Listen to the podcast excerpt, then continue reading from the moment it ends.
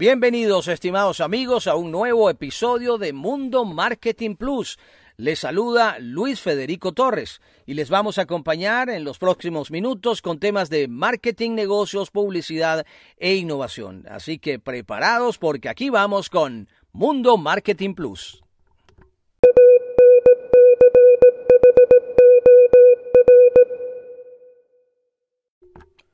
Marketing, negocios, publicidad e innovación. Esos son nuestros temas.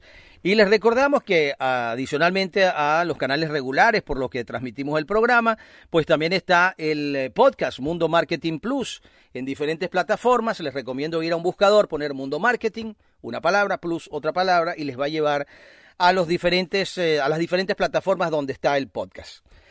Bien, criptomonedas. Siempre hablamos de criptomonedas y siempre aprendemos cosas de criptomonedas, eh, bueno, manejando toda esta información.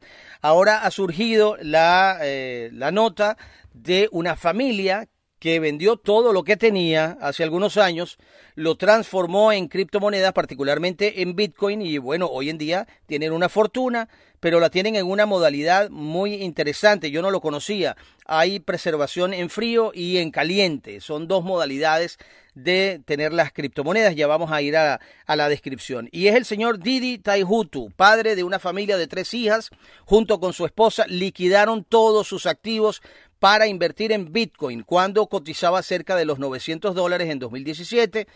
Hoy está alrededor de los 47, 48 mil dólares la unidad. Y ahora la familia esconde toda su fortuna criptográfica en bóvedas secretas alrededor de todo el mundo. Cuando uno oye bóvedas secretas se imagina una caja fuerte, ¿no? Pero eso no es así con la criptomoneda, son moneda digital.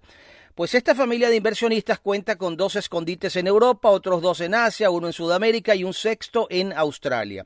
Dice, he escondido estas fortunas en varios países distintos para no tener que volar muy lejos si necesito acceder a mi cartera fría. Recordemos eso, cartera fría. En ningún caso la conocida eh, como familia Bitcoin ha guardado su fortuna en islas remotas o la ha entregado, eh, enterrado perdón, bajo tierra. En realidad estas criptos están guardadas en casas de amigos de otros países, en apartamentos de alquiler o en centros de auto almacenamiento, tal como explicaron a CNBC. Prefiero vivir en un mundo descentralizado donde tengo la responsabilidad de proteger mi capital, ha dicho el eh, padre de la familia. Ahora, hay dos maneras de almacenar criptomonedas, en caliente o en frío. La modalidad en caliente es la más utilizada, la más conocida. Eh, hay plataformas como Coinbase, eh, la que resguarda las criptos para que sean custodiadas.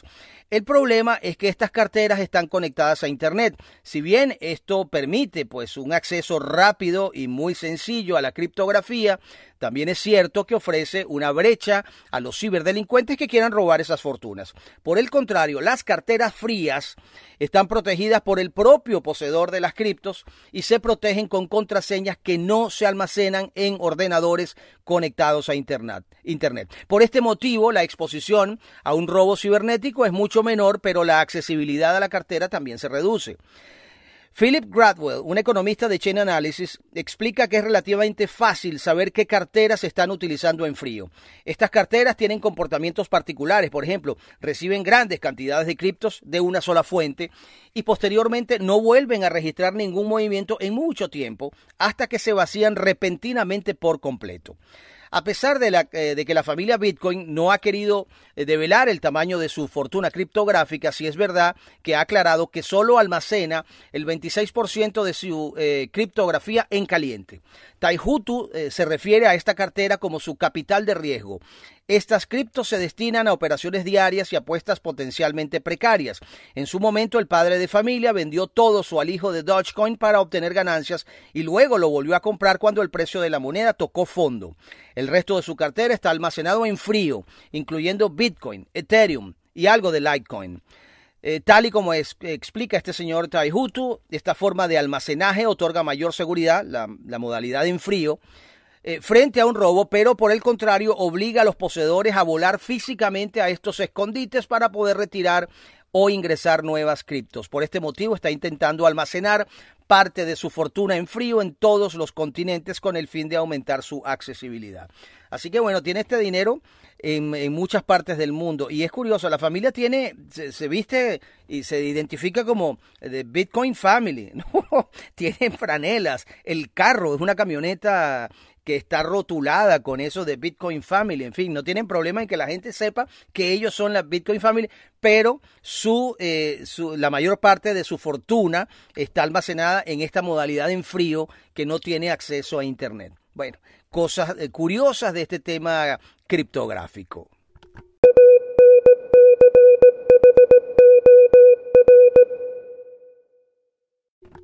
Bien amigos, y nos sorprendió el día de hoy en el espacio la nota en la que hablábamos de la música para los gatos que hizo la marca Whiskas, pues esto nos va a sorprender mucho más.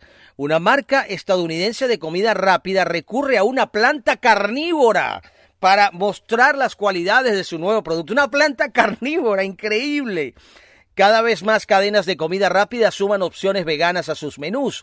La cadena estadounidense de restaurantes de comida rápida A&W añadió recientemente nuggets veganos a su menú en el mercado canadiense y para anunciarlo recurrió al ingenio. En Canadá la gente conoce los productos alternativos a la carne, pero lo cierto es que solo un, uno de cada cuatro canadienses lo ha probado. Para eso y para animar a los más fervientes amantes de la carne a probar sus nuevos nuggets veganos de Beyond Meat, AIW tomó la determinación de fijar la mirada en una de las plantas carnívoras más voraces sobre la faz de la Tierra, la Venus atrapamoscas. Esta planta de apetito insaciable engulle todo tipo de criaturas vivientes, desde moscas a escarabajos, pasando incluso por ranas diminutas. En vista de la avidez, devorando carne de la Venus atrapamoscas, AW decidió llevar a cabo un experimento para determinar si la planta osaba o rechazar, a rechazar, mejor dicho, sus nuggets veganos. Y parece que el sucedáneo de la carne persuadió a la planta, la planta se lo comió. Tenemos la fama de dejar que la gente real sea la primera en saborear nuestros productos en la calle, explica Stefan Bison, director de marketing de AW en la región canadiense de Quebec. Es fantástico que halláramos una manera de reproducir esta dinámica adaptándola a las redes sociales. Se trata de una idea irresistible, aun cuando los nuggets del experimento son 100 veces más pequeños que los reales. La planta carnívora se comió al, al nuggets. Eh, increíble. La planta, ¿cómo que se llama? Venus atrapamoscas. Bueno, activaciones de marketing que nos sorprenden todos los días.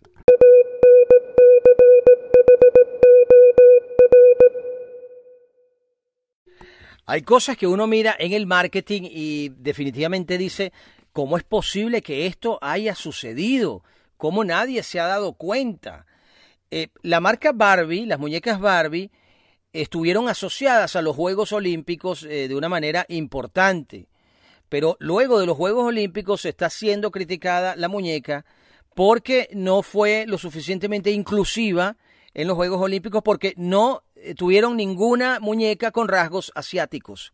No sé si eso tiene que ver con, eh, digamos, la filosofía de la marca de cómo deben ser las muñecas, pero yo he visto Barbies de, diferentes orígenes étnicos, más morenitas, eh, gorditas, más bajas, más altas, todo eso lo hemos visto, catiras, pelo negro, en fin, como para los Juegos Olímpicos de Japón no incluyeron una muñeca achinadita, ¿por qué no lo hicieron? parece insólito. Bueno, esta es la noticia. Desde hace tiempo Barbie está intentando replantear sus muñecas para ofrecer una imagen algo más realista de los cuerpos de cara a que las niñas no tengan en sus cabezas modelos irreales. Ese intento de inclusión lo ha trasladado a los Juegos Olímpicos de Tokio 2020 al haber lanzado una colección inspirada especialmente en esta cita deportiva. Y es que Mattel, la empresa de juguetes que fabrica las muñecas Barbie, colaboró con el Comité Olímpico Internacional y los organizadores de Tokio 2020 para lanzar una línea diseñada con motivo de ese evento mundial. La idea era empoderar e inspirar a las mujeres y a las niñas eh, que se convirtieran en las futuras atletas olímpicas. Sin embargo, el resultado no fue el esperado porque ninguna, ninguna de las muñecas era asiática o sus rasgos asiáticos. La falta de representación de esta cultura ha generado polémica en torno a la marca de las redes eh, en las redes sociales. Los internautas acudieron a Twitter e Instagram sobre todo para expresar su decepción con Mattel por no haber incluido independientemente de si fue un acto meditado o accidental. Aparte este, de esta ausencia, se ha hecho todavía más presente si tenemos en cuenta que los Juegos Olímpicos se han celebrado precisamente en Tokio, una ciudad asiática reconocida a nivel global. Es, eh, eso por no mencionar que las muñecas están vestidas con uniformes de karate japonés. En cualquier momento lo cierto es que esta línea ha resultado bastante popular. Semanas antes de la ceremonia de la apertura de los Juegos Olímpicos, Barbie sacó a la venta una muñeca inspirada en la tenista japonesa Naomi Osaka como parte de la serie Barbie Role Model y se agotó a las pocas horas de ver la luz, pero parece como un bueno, un error eh, casi que imperdonable. ¿Cómo vas a ir a las Olimpiadas de Tokio a hacer una colección especial de muñecas, venderlas, tener éxito, hablar con el Comité Olímpico, en fin, todo esto, y no incluir una, una muñequita con los ojitos achinados? Bueno, eh, parece mentira, ¿no? Que estas cosas suceden, pero bueno, como están viendo, sí pasan.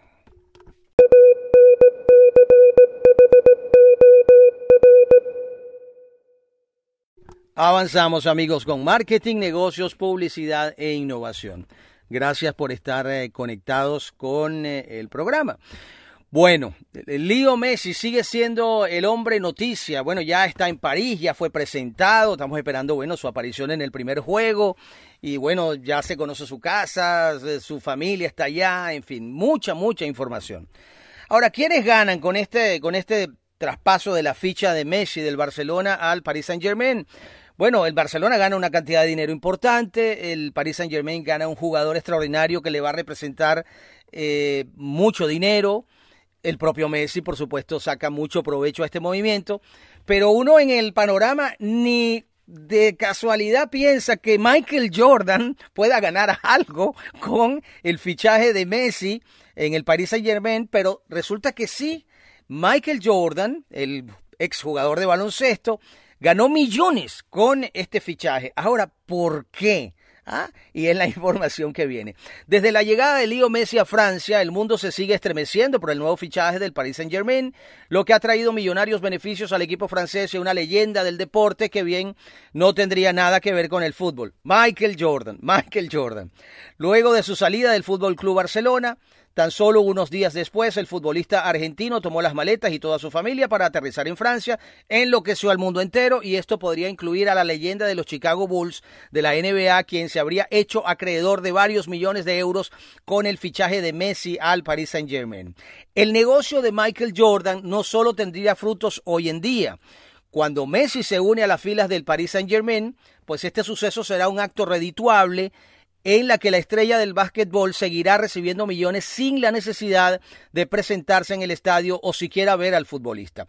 Esto se debe a que las marcas deportivas se encargan de diseñar distintos productos para la industria, entre ellos camisetas de diversos clubes deportivos. Michael Jordan tiene una empresa que se dedica a esto.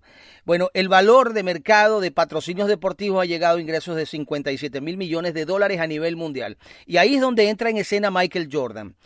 Es bien sabido, la marca Jordan se encarga de vestir al Paris Saint Germain desde hace un par de años y gracias a esto Michael Jordan recibe una comisión por la venta de cada camiseta, un total de 5% en las ventas totales. Con esto en mente, Michael Jordan habría aumentado de manera exponencial su fortuna tras confirmarse el fichaje de Leo Messi, pues desde que salió a la venta en las tiendas del Paris Saint Las, camisetas de Messi, estas se han agotado en cuestión de segundos, lo que sin duda favorece enormemente a la marca del basquetbolista. Un especialista en finanzas deportivas de la Universidad de Liverpool, eh, Kieran Maguire, eh, dijo eh, que se pusieron a la venta 150 mil franelas en el sitio web del Paris Saint Germain en la noche del martes 10 de agosto, alrededor de las 10 de la noche en el Reino Unido, y se agotaron en 7 minutos. Siete minutos, 150 mil franelas. Hay oportunidades de comercializar y monetizar el nombre de Messi y eso le hará, eh, le habrá permitido al club financiar su salario, ha dicho este, este especialista. Hasta ahora las cifras arrojadas por el Paris Saint Germain señalan que se han ganado alrededor de 100 billones, 120 millones de euros en solo la venta de camisetas de Leo Messi durante tres días. Por lo que gracias a esto, Michael Jordan se habría ganado cerca de 6 millones de euros. Esa cantidad seguirá en aumento conforme sigue evolucionando las eh, eh, eh, jornadas de la Liga 1, ¿no? Bueno, ahí está Michael Jordan ganando increíble con el fichaje de Leo Messi. Bueno, el fenómeno Messi ya estamos viendo que ni siquiera ha jugado y ya está generando utilidad y ganancias al Paris Saint Germain. Ahora uno se pregunta, esa máquina de hacer dinero que tenía el Barcelona, eh, ¿fue un error haberlo cedido, eh, no haber llegado a un acuerdo? Bueno, eso seguirá todavía allí en discusión. Y hasta acá la entrega de hoy de Mundo Marketing Plus Marketing, negocios, publicidad e innovación en cápsulas. Ese es nuestro espíritu. Así que les esperamos en una próxima oportunidad. Les ha acompañado Luis Federico Torres. Y si te gustó nuestro contenido, pues recomiéndanos. Mundo Marketing Plus.